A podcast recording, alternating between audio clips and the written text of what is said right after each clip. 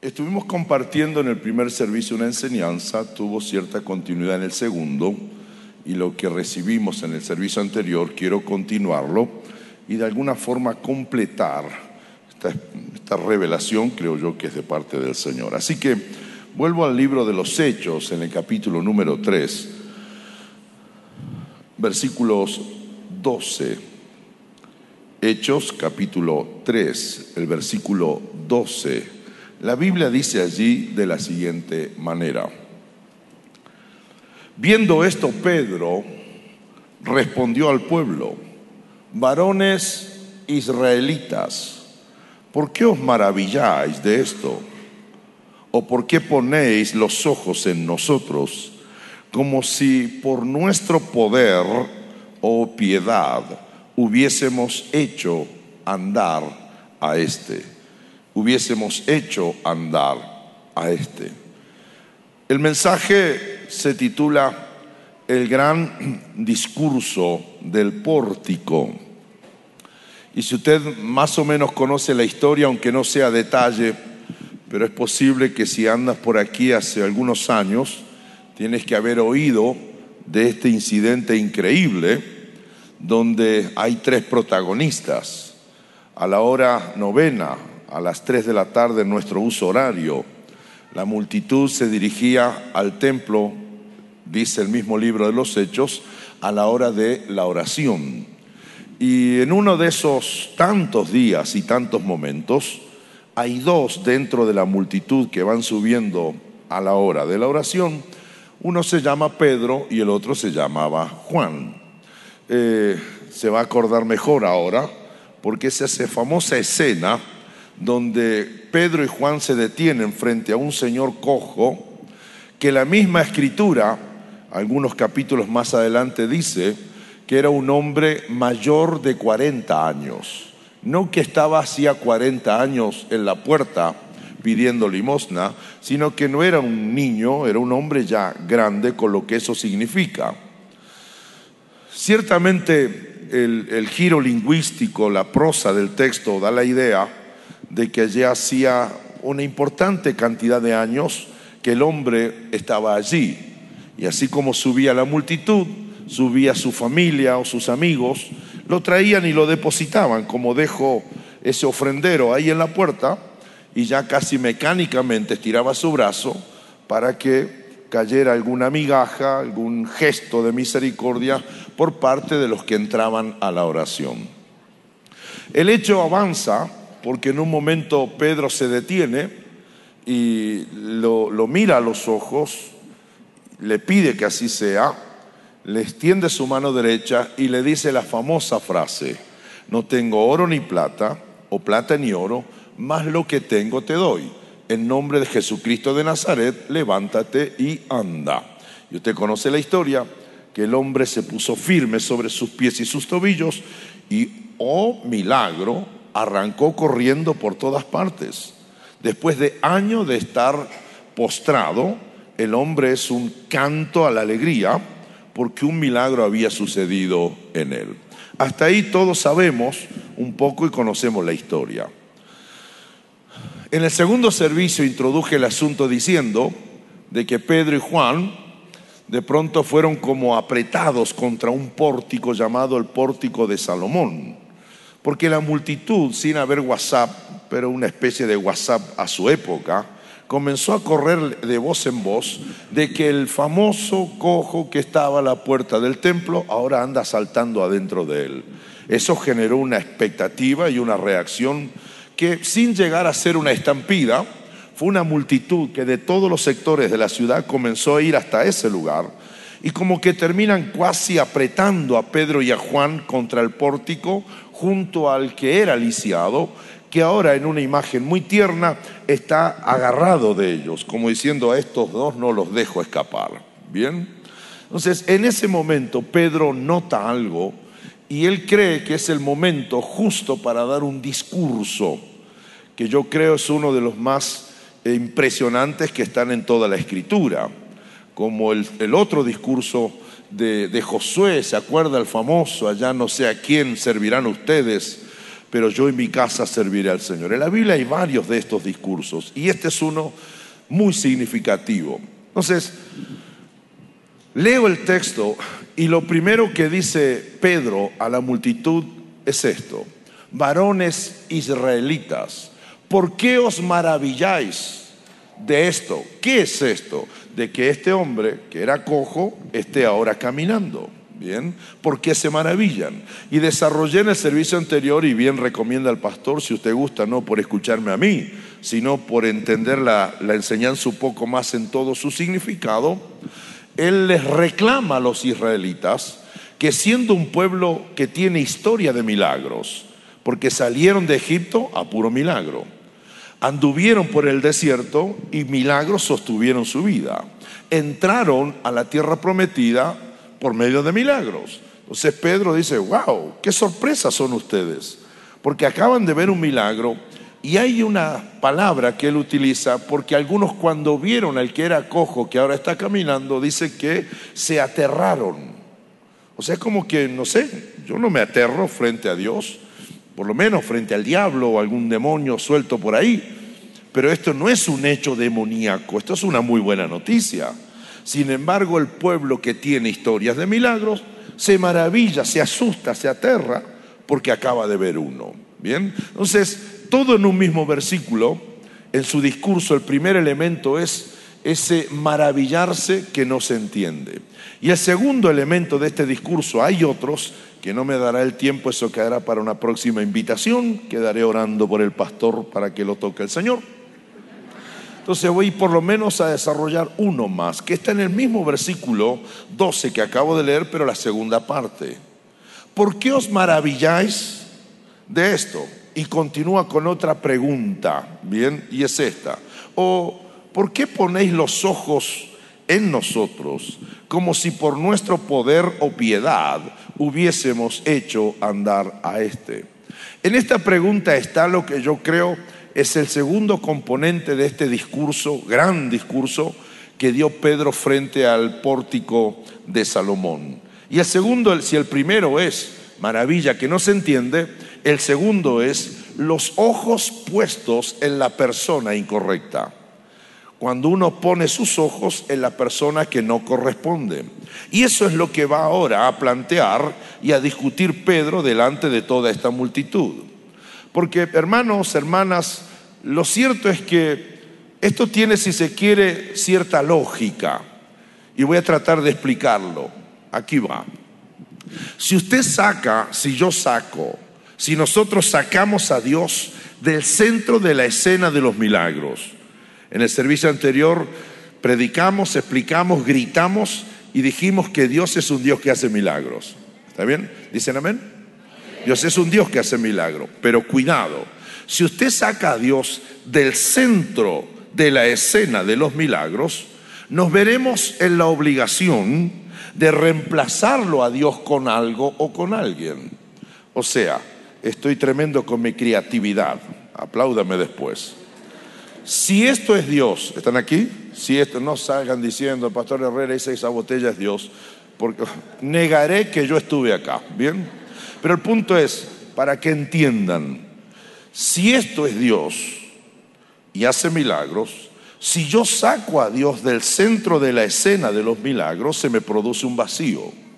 Así que como humano que soy, voy a necesitar reemplazar a quien estaba en el centro y por lo general lo haré con algo o con alguien que posiblemente no tenga poder ni para hacer milagros en una película. Pero yo no puedo, mire, aquí este detalle. El ser humano por esencia y por creación es religioso. Todos, inclusive los que dicen que son ateos, son religiosos de la no deidad. Es decir, nacemos con la idea de que debe haber algo o alguien más trascendente que nosotros. Nos guste o no, eh, qué sé yo, alguien dijo una vez que, bueno, nosotros venimos del mono, dijo uno. Y está bien, si usted lo cree, allá usted con su complejo. De hecho, yo no creo eso. Alguien se rió de eso conmigo y me dijo, oh, esa qué historia, que Dios agarró un muñeco de barro que lo sopló y nació un ser humano. Por favor, me dijo. Hombre inteligente como usted creyendo eso. Bueno, prefiero creer eso a creer que vengo de que el mono se quedó abajo de un árbol y después no sé qué cosa y terminó transformándose en un ser humano. Fui al zoológico con la Cristina. Fui, fui. Y ella seguía viendo animalitos y yo dije, mami, eh, pues yo le digo, mami, a ella, le digo, mami, anda para allá, yo me voy a quedar a charlar un rato con mi pariente con el chimpancé. Le pregunté por su esposa la mona, por sus monitos los hijos. No me dio absolutamente ninguna información, solo que dio media vuelta, se rascó la panza y otra parte de su humanidad a la mono y con una absoluta falta de respeto me mostró la parte de atrás de su creación y desapareció atrás de la jaula. Lo cierto es que usted y yo estamos aquí y si somos humanos, tenemos por naturaleza una necesidad de creer en algo que sea superior a nosotros.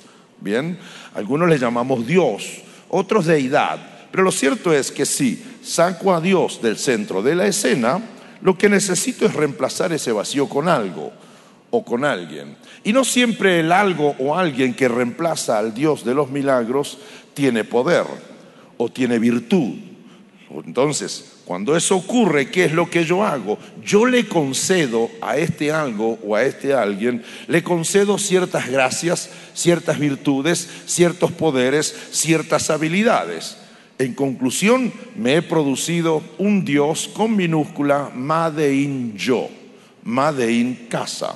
Así que si usted cree que, qué sé yo, si usted toca una botella y dice, la botella me sanó, pues no hay problema. Es muy posible que termine diciendo, san botella.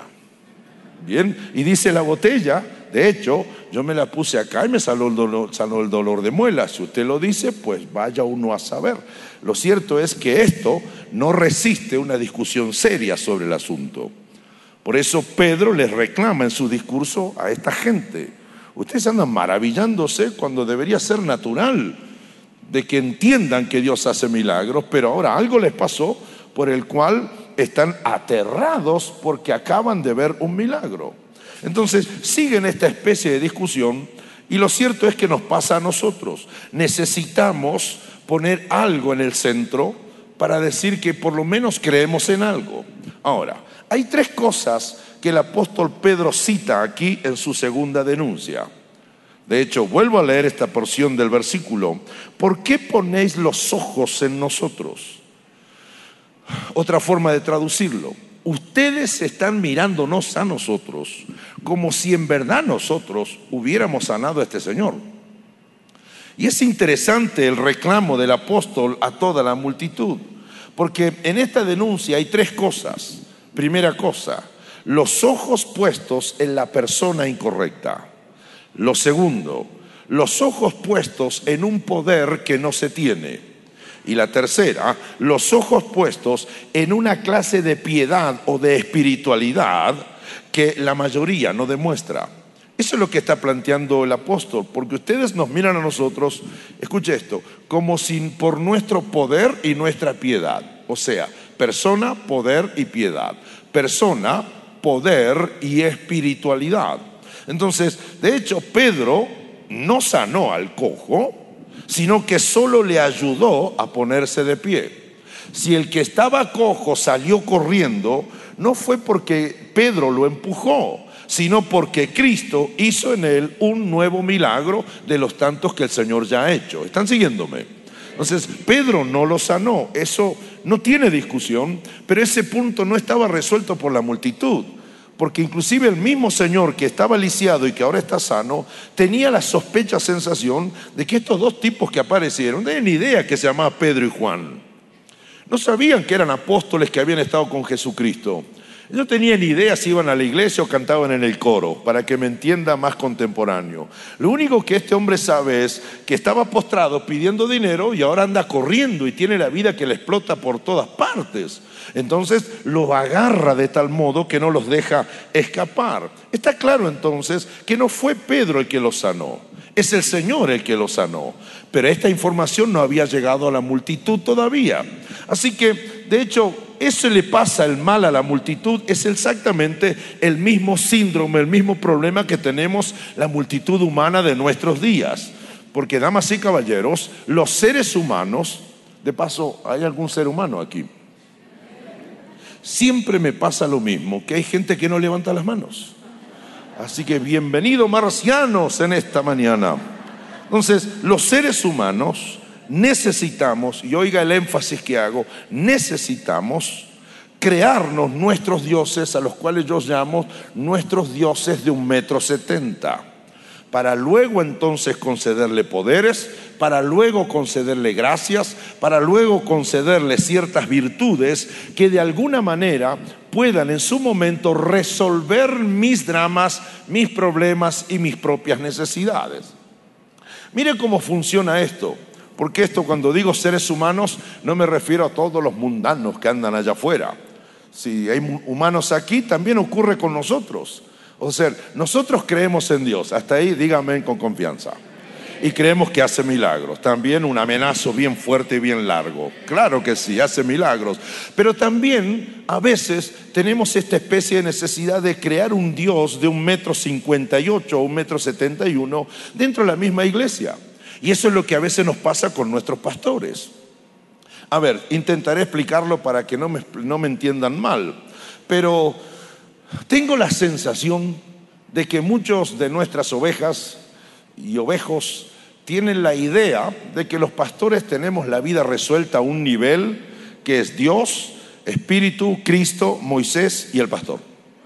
¿No? O sea, los pastores no vamos al baño, los pastores no nos enfermamos, no nos duelen los huesos, no tenemos deudas. Por eso, inclusive si no me cree, hacemos una fila ahora aquí y les digo a todos, venga aquí para que oremos por usted. El pastor se para aquí y el hermano Pepe, sin corbata, sin nada, se para aquí para que ore por usted. Le aseguro, no puedo apostar porque es pecado. Si no quiere, peco y le apuesto. ¿Sabe qué? Que la mayor cantidad de personas se va a formar en la fila donde está el pastor. Porque por alguna razón yo creo que tiene una gracia que no tiene el resto, que tiene un poder que no tiene el resto, que tiene un nivel de piedad, inclusive a nivel de piedad de espiritualidad. Eh, muchos creen que uno vive orando. Vino un día uno y se me paró y me dijo, acá estoy pastor. Ajá, y bueno, no, dígame, deme esa palabra. ¿Qué, qué palabra? O sea, el Señor no le ha dicho nada para mí. Ni idea. ¿Y sabe el reclamo que me hizo? Eh, pastor, ¿cómo no tiene nada para De hecho, no me dijo nada. Y si me lo dice, orá que me acuerde para decírtelo. Pero ellos tienen esa sensación de que hay cierta gracia en uno, cierto poder. Y no digo que no, que no tenga que haber poder o gracia, pero es lo que creen muchos. La he hecho famosa esta hermana y quizás ya lo conté acá, pero vino un día y me dijo, pastor,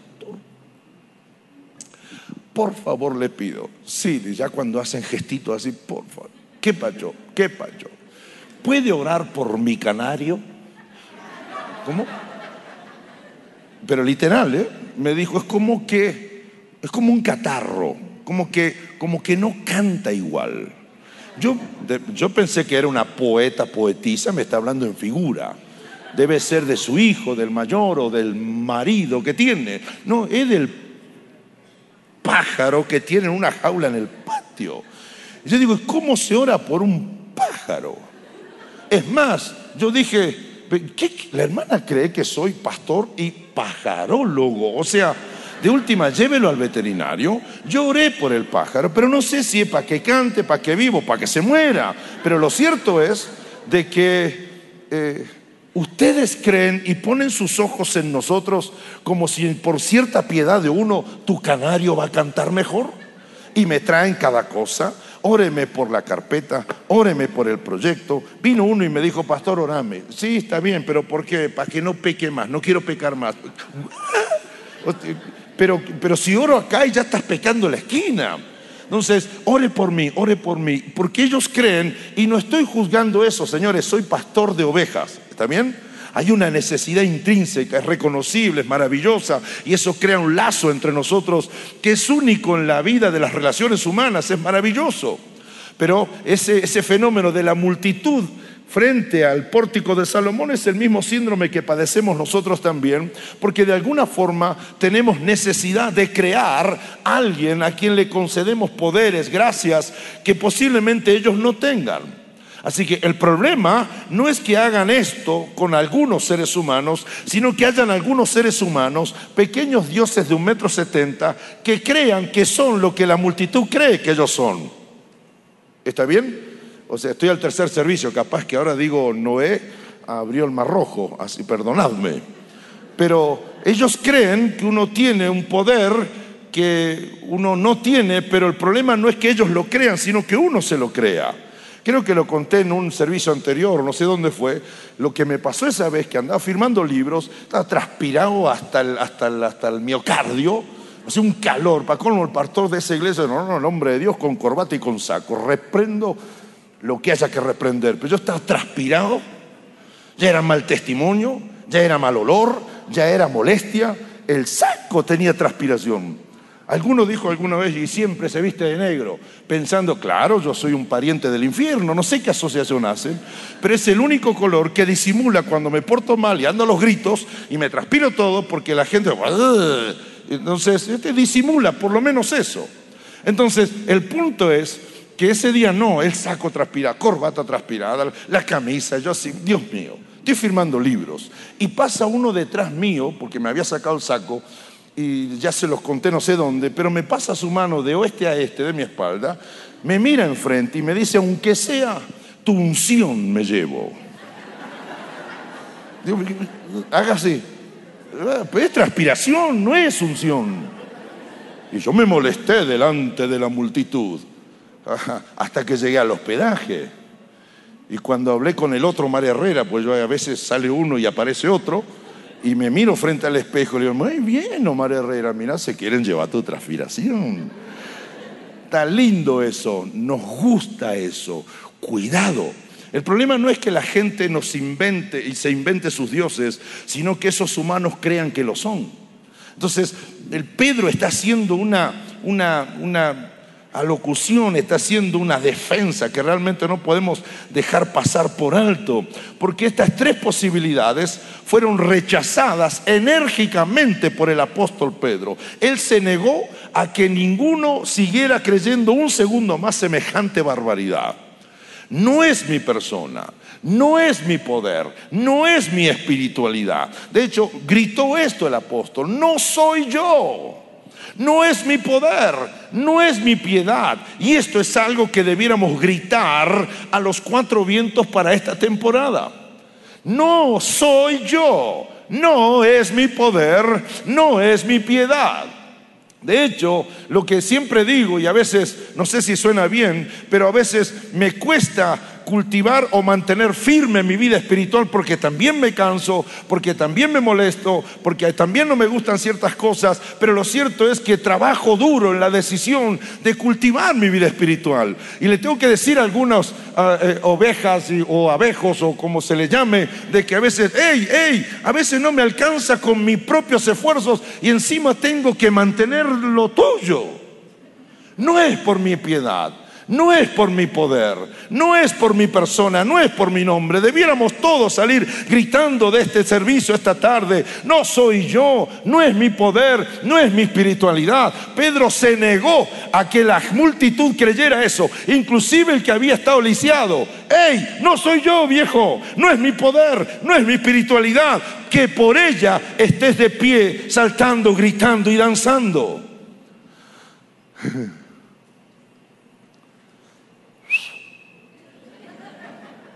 Nada sabía Pedro de redes sociales. Nada sabía de Twitter, me gusta decirlo así, Twitter, Instagram. Nada sabía Pedro de plataformas de transmisión. Pero hago una pregunta miles de años después. ¿Cuáles son los tres elementos que garantizan el éxito de una persona que utiliza las redes sociales? Los tres elementos que garantiza que una persona que usa las redes sociales tenga éxito están aquí en este versículo. Diga, ¿what? Haga con las patillas, ¿what? ¿De verdad, pastor? Las tres están en este versículo. Una persona No solo eso, cierto poder de esa persona y número tres, cierta trascendencia de esa persona. Tiene que usted seguir a alguien, ¿sí o no? Bien, y uno sigue a alguien, pero uno no sigue a un funebrero, a uno que tiene, eh, o sea, que hace cajones para cementerios. Uno sigue a alguien que tiene carisma, que tiene cierto poder, que tiene un relato, que tiene un discurso, que es atractivo. De hecho, uno sigue a alguien que tiene una cierta trascendencia. Y eso es lo que nos permite a nosotros dar paso a la creación del concepto de los ídolos. ¿Quiénes son los ídolos? Los ídolos son pequeños dioses de un metro setenta a los que los otros humanos de un metro setenta los suben a cierto nivel de trascendencia y de importancia. Por eso cuando yo le llamo a eso, y los dioses visitaron la aldea. Cuando estos mortales vienen, es un ídolo, y se acercan a nosotros, uno queda mirando. Y de hecho, si te saluda, no me vuelvo a lavar la mano en los próximos seis meses. Y me quiero sacar la selfie con él o con ella. Y después, ¿qué hago cuando me saqué la selfie? Tremenda, ¿cómo va a salir mi selfie? ¿Qué es lo que hago? Subo la selfie a mi red y se las mando a todas mis amigas para que vean esas perdedoras con quién me saqué una foto. Y no solo eso, sino que cuando entiendo que mi persona vale, que tengo poder, que tengo trascendencia en las redes, allí voy entonces necesitando sumar fans necesitando sumar seguidores, necesitando adherir likes que me hagan increíble, que me hagan inaccesible, que me hagan costoso, que me hagan exigente. De hecho, alguno de estos dioses me pidió, mire, necesito jugo de naranja recién exprimido. Y va al baño como yo voy al baño. Pero nosotros nos encargamos de elevarlo a cierta posición. Y algunos se los creen. Entonces, mirándolo en esa línea, Necesito mostrarme que soy único, que soy diferente a los demás. De hecho, necesito hacerles creer a la multitud que si yo vengo, que si yo canto, que si yo aparezco, que si yo profetizo, que si yo predico, nadie podrá hacerlo mejor. Por lo tanto, lo mejor que puede hacer esa multitud es seguirme. Y muchas veces me tienen que seguir a mí, aunque ya no sigan al pastor de su iglesia aunque ya no sigan lo que pasa en la vida su congregación. Son los dioses que visitan nuestra aldea. Son los humanos que dicen, soy yo, tengo poder y tengo trascendencia. Soy yo, es mi poder, es mi espiritualidad, es mi piedad, es mi nombre. De ahí entonces no nos damos cuenta que es solo un paso que uno termine queriendo garantizar que hace cosas que solo Dios puede hacer. Sin embargo, uno hasta se puede atrever a creer que lo puede hacer. Señoras y señores, Cristo lo que hace, lo que hace, lo hace cuando Él quiere. Lo hace como Él quiere. Lo hace porque solamente Él puede. De hecho, no sé si sabías algo, pero comentaristas con cierta reputación dicen que las fechas entre que nació el cojo y los años que pasó en el templo pidiendo, se une a la fecha que Cristo aparece. Y de hecho dan por sentado que en ciertas circunstancias Cristo tiene que haber pasado y tiene que haber visto al cojo. ¿Están aquí? Eran como contemporáneos. El cojo tiene que haberlo visto a Cristo en alguna ocasión. Así que la pregunta que yo me hago es esta. Si Cristo pasó antes y el cojo lo vio y Cristo lo vio, ¿por qué Cristo no lo sanó antes? ¿Por qué hubo que esperar a que viniera un discípulo suyo a sanarlo? Tengo una respuesta increíble. ¿Por qué Cristo no lo sanó si es que pasó frente a él? Mi respuesta es, ¿qué sé yo por qué no lo sanó? Apláudame, please. El argentino está pidiendo caricias a su humildad. Ya está. ¿Qué sé yo por qué no lo sanó? Solo sé que lo sanó a través de Pedro y Juan ese día, esa tarde, porque de eso se trata. Cristo lo hace. ¿Cómo lo hace? No lo sé. ¿Cuándo lo hará? No lo sé. Solo sé que lo hace. Y eso alimenta mi fe. Así que cuando Él lo hace, lo hace, lo hace por fe. Y no hay más secretos en esto. No hay que ponerse de cabeza con las patas para arriba. No hay que jugar al misterio ni a la adivinanza. Cristo lo hace. Tan simple como eso. Hace calor, necesito aire. Hace frío, necesito abrigo. Cristo pasa frente a alguien, lo sana o no lo sana. No hay más misterios. Él lo hace y lo hace por fe. Por eso lo dijo tan claro y un día lo gritó a los cuatro vientos, venid a mí, los que estáis trabajados y cargados, que yo os haré descansar. Maravillosa invitación, quizás de las mejores que he visto en la Biblia. Vengan a mí, no vengan al templo, vengan a mí, no vengan a Juan, vengan a mí, no llamen a Pedro, vengan a mí. ¿Quiénes? Los que están con cargas, los que están trabajados, los que están cansados, y Él garantiza, ¿qué cosa? Lo haré descansar.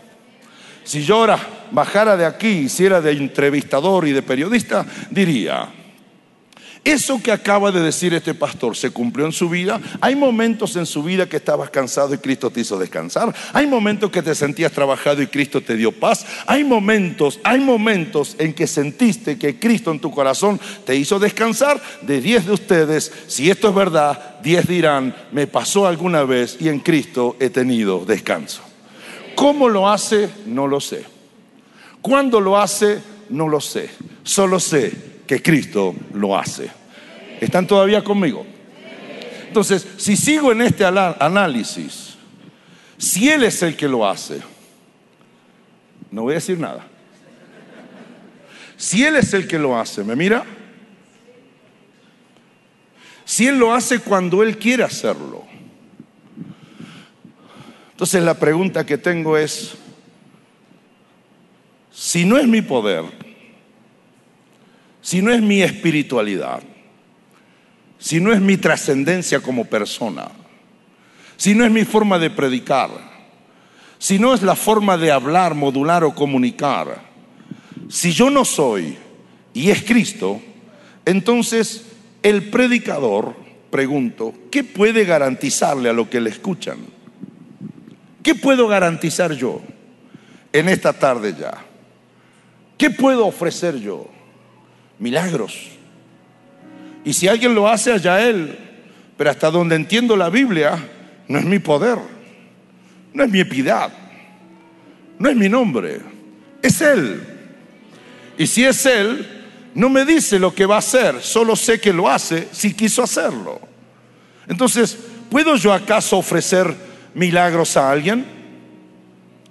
¿Puedo ir con su ilusión y decir, venga mal, venga y vemos a hermanos postrados en sillas y otros con muletas, ¿puedo yo acercarme y garantizarle que se pone de pie y se va?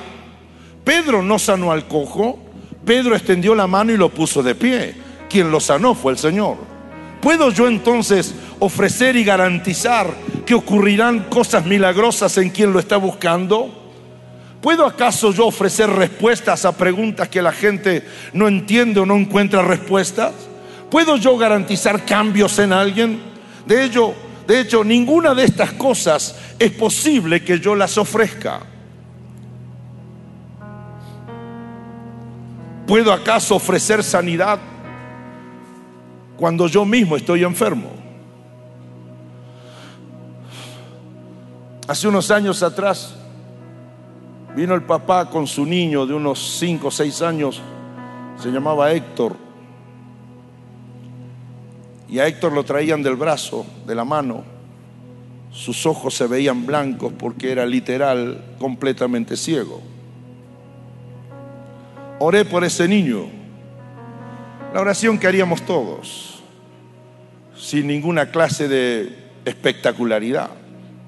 Se fue el papá con su niño y al cabo de varios meses, un día regresó al templo, solo que ahora no traía a su niño en las, tomándole la mano el niño venía saltando, sus ojos estaban completamente sanos.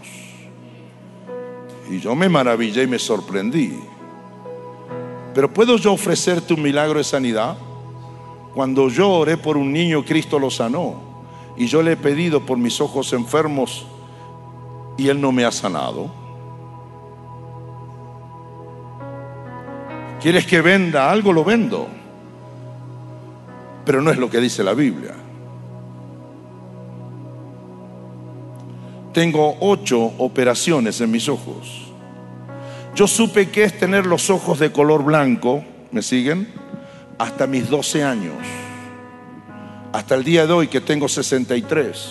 Siempre mis ojos han sido rojos. Y usted se puede dar cuenta. ¿Puedo yo garantizarte que por mi poder, mi oración y mi tiempo de oración puede haber un milagro para tu vida si yo todavía no recibo los que yo pido? ¿Puedo yo acaso garantizarte milagros? Cuando por mucho tiempo fui enfermo de mis cuerdas vocales. Tres años sin poder hablar, escribiendo papeles para comunicarme. ¿Puedo yo asegurarte que ocurrirá algo por mi poder o por mi gracia?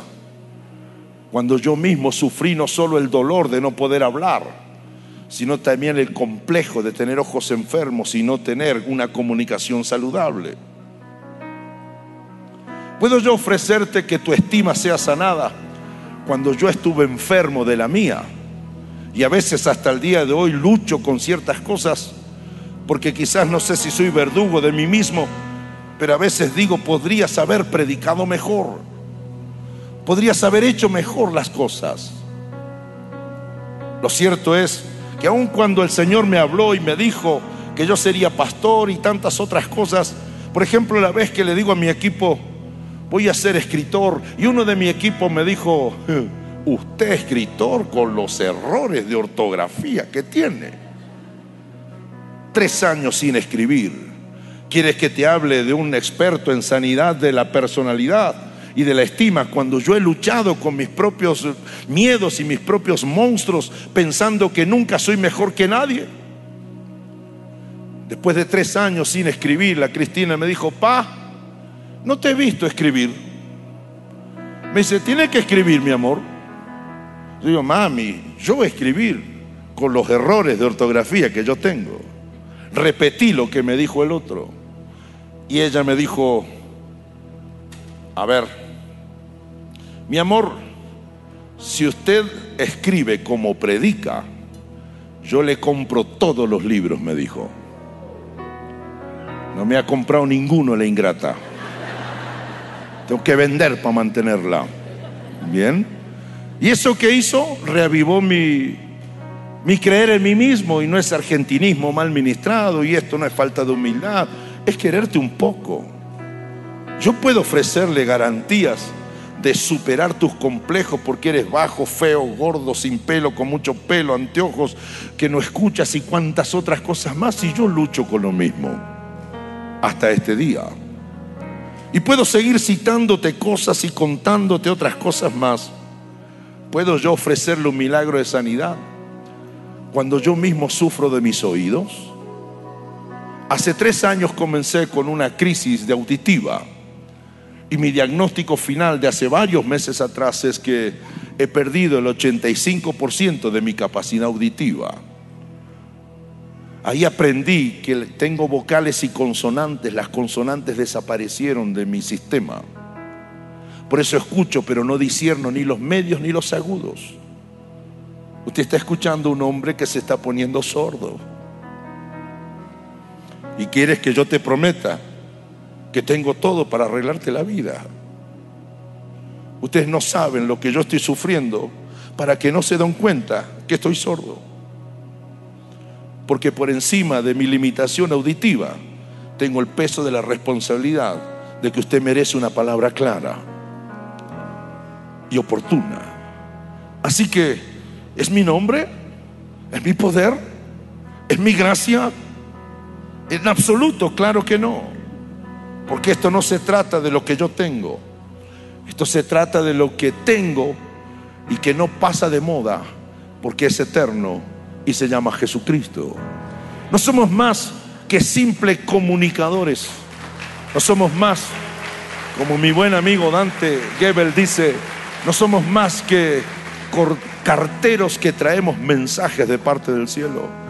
No somos más que cocineros que escuchan los ingredientes para prepararte una comida, pero es usted el que elige, el que lo toma. Pues si quieres, vete a otros lugares y sigue a aquellos que te prometen esto y mucho más. De hecho, si quieres, lo haces, pues si no quieres tampoco. Pues vivimos en una sociedad con demasiados mesías con minúscula, ofreciendo soluciones desde sus sillones presidenciales, gubernamentales, alcaldías, desde, desde sus riquezas y sus poderes, haciéndonos olvidar que son tan humanos como nosotros, que hoy están y mañana son simplemente un recuerdo. Por eso Pedro dijo, no es por mi poder y, por mi habilidad, señores, multitud. Esto es por una sola cosa, porque a este caballero Jesucristo acaba de confirmarle su nombre. Este muchacho conocía del Cristo a nivel religión. Este muchacho tenía una información lejana de quién era Dios. Lo único que tenía es que quizás los que entran al templo se apiaden y me dejen caer una moneda. Este muchacho ese día no solo corrió porque fue sanado por Cristo, sino que ese día descubrió quién en verdad era Jesucristo. Porque no es mi poder, no es mi gracia, ni es mi espiritualidad, es Jesucristo. Mi único rol en todo esto es decírtelo con honestidad y sin chances de que entiendas otra cosa. No quiero que vengas y seas un seguidor mío, quiero que vengas para yo hacerte un seguidor de Jesucristo. El lema en nuestro ministerio, mire por favor, revise nuestras redes y usted no verá prácticamente fotos mías ni de la Cristina. Y eso no es porque no ponemos fotos o no las tenemos, sino porque me van a seguir a mí y yo no tengo con qué honrarles y responderles. Por eso el lema de nuestro ministerio es este, que no me conozcan a mí, que lo conozcan a Él. Si lo conoces a Él, Él lo hará. ¿Cuándo lo hará? Él sabe. ¿Cómo lo hará? Él sabe. Pero Él lo va a hacer. Y de paso,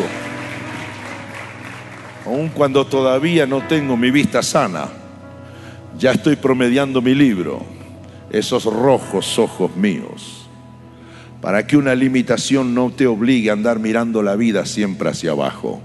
Quizás mañana me sane, pero si no me sana, yo no haré lo que me dicta la enfermedad, yo haré lo que me dicta el Cristo que está en mi corazón. Y un día le diré a su pastor y a su pastora, pastor, publiqué un nuevo libro y vendré acá y se los voy a vender. Y ustedes me lo van a comprar. ¿Bien? Porque de eso se trata. No de comprar ni de vender, sino de entender. Si Cristo lo hace, a Él sea la gloria. Y si no lo hace, a Él sea la gloria. Le seguiremos sirviendo de igual manera. No en vano, un prócer de la Biblia dijo, Jehová dio, Jehová quitó. Sea el nombre del Señor bendito. Sea el nombre del Señor bendito. Vete a casa con este discurso. Vete a casa soñando y esperando que quizás mañana el Cristo de los milagros te regale tu milagro. Y si así no es, igual vete a casa, esperando que Él haga algo. Pues si no lo hace, Él sabrá por qué. Y cuando lo hará, Él sabrá por qué. Pero mientras no lo haga, siempre cuando me mire, me encontrará que le estoy sirviendo. Me encontrará que estoy haciendo con pasión lo que Él me dijo que yo tengo que hacer.